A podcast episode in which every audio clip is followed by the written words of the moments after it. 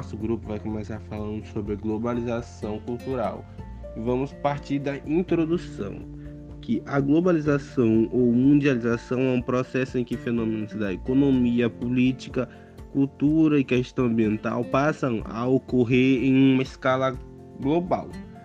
Se a gente for ver do ponto de vista histórico, essa globalização ela se inicia com as grandes navegações. Já do ponto de vista geográfico, a intensificação desse processo ela é mais atual, a, ocorre após a dissolução da União Soviética e o fim da Guerra Fria. A base técnica que temos da globalização corresponde aos transportes e comunicações.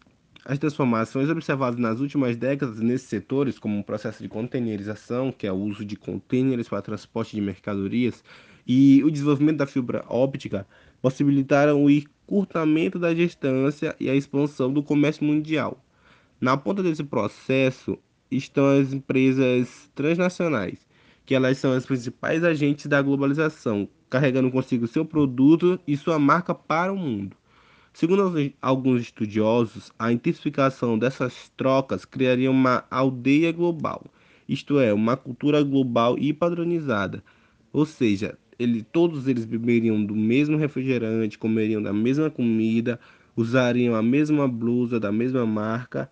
Entretanto, a forte identidade nacional permitiu e intensificou outros fenômenos como hibridismo cultural, troca de culturas, forma, novas características culturais e o choque de civilizações, que é culturas diferentes entre, que entram em conflito devido a essas diferenças. Assim, esse conceito da aldeia global não se confirmou.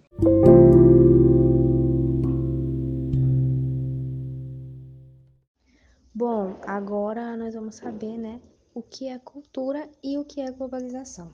Bom, a cultura é um conjunto de características como linguagem, hábitos, história, comportamento social, leis culinárias, tipos de vida, atividades econômicas exercidas, ciências, valores morais e etc., de determinada sociedade. Já a globalização é o processo no qual os fenômenos econômicos, culturais, históricos, sociais e ambientais passam a ocorrer em escala global. Como foi dito na introdução, o processo de globalização ele se intensifica com o desenvolvimento das tecnologias de comunicação e transporte. Os mercados ficam mais conectados, as empresas têm mais atuação global e os fenômenos culturais, antes muito locais, começam a, se, a sentir né, esse processo de diversas formas que iremos conceituar aqui. A globalização ela acaba dando um ganho de escalas a culturas e ampliando trocas e choques culturais. Porém, essa troca ela não acontece de forma simétrica e é inegável um amplo domínio dos grandes centros produtores de influência. E não são todos os países que conseguem projetar sua cultura para os demais do mundo moderno. E quem guiou o processo de organização de uma nova ordem mundial foi o grande vencedor da Guerra Fria, os Estados Unidos. E não é por coincidência que a projeção que a cultura norte-americana tem, ela é muito maior que os demais países. Quando assistimos um filme norte-americano, por exemplo, a gente está identificando e aprendendo diversos traços culturais e hábitos, o que influencia no comportamento de demais culturas. E deter a capacidade técnica de tal projeção é um fator determinante para esse processo, que gera a disseminação de um padrão de desenvolvimento.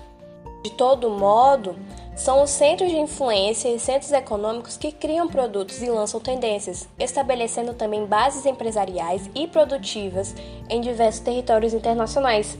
As tecnologias de comunicação elas acentuam essa influência numa escala global de forma instantânea, a exemplos dos celulares e redes sociais.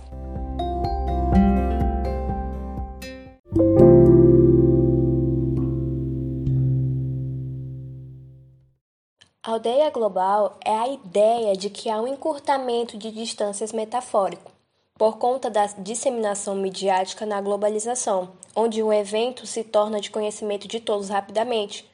Como numa grande aldeia, a cultura e as notícias se disseminam muito rapidamente, atingindo a todos. Bom, o hibridismo cultural. O hibridismo cultural é o mesmo que misturas culturais que geram hábitos que têm raízes em culturas diferentes. Um bom exemplo sobre hibridismo cultural é o brasileiro comendo comida japonesa com cream cheese.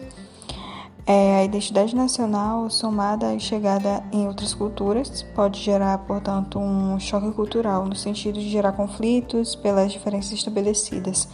Quanto a um hibridismo cultural ou uma aculturação, o choque cultural é quando culturas muito diferentes é, são muito diferentes quando se encontram e causam um conflito. Já a aculturação é quando um traço de uma determinada cultura se perde com o tempo.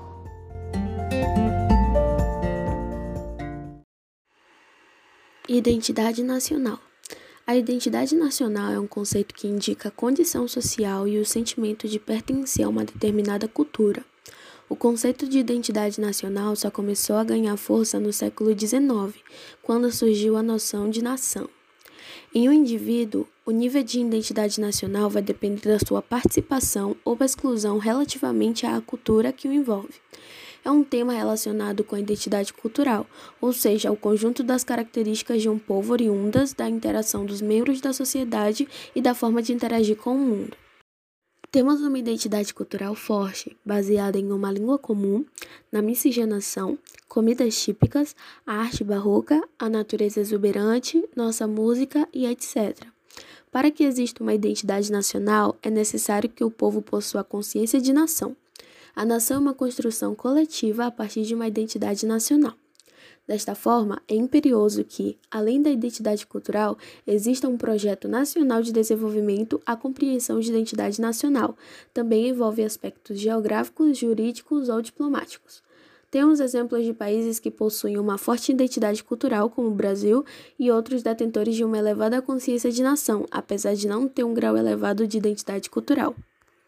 Assim, podemos definir a identidade nacional como somatório de valores culturais resultantes da vivência, que apesar de incluir as diferenças regionais e peculiaridades grupais, é passível de caracterização por um traço que permita a definição de um perfil diversificado, contudo hegemônico, baseado em habitante, homem, território, instituições, língua, costumes, religiões e histórias comuns. A identidade brasileira é proveniente do nascimento da nação, representada pelo idioma, etnias, bem como através do solo, clima, vegetação e relevo. As identidades culturais nacionais são necessariamente afetadas pela globalização, já que globalização dá um sentimento de unificação cultural.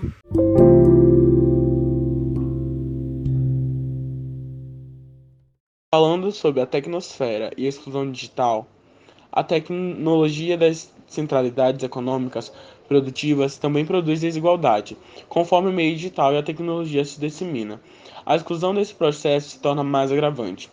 Por exemplo, não ter celular quando apenas 50 pessoas no mundo inteiro possuem não parece ser um problema, mas não ter celular hoje em dia te exclui de vagas de emprego, de informação, de acesso a serviços e até mesmo de transações bancárias, dependendo da sua localidade.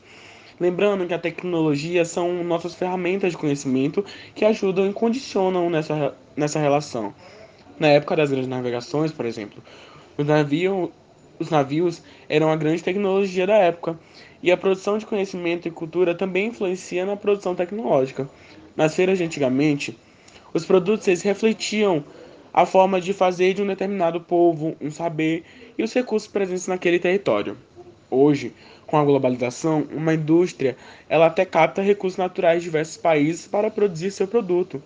Mas o objeto produzido pela cultura americana, por exemplo, tem origem em suas demandas, intencionalidades e especificidades de maneira americana em seu objetivo e seu objeto. E este padrão que é disseminado para o restante do mundo. Hoje, a tecnologia é o grande eixo produtivo e grande arma de encontro, e influencia o campo relacional humano em diversos aspectos. Então, possuir um meio tec tecnológico bem desenvolvido é vital para ser inserido e se projetar no mundo globalizado.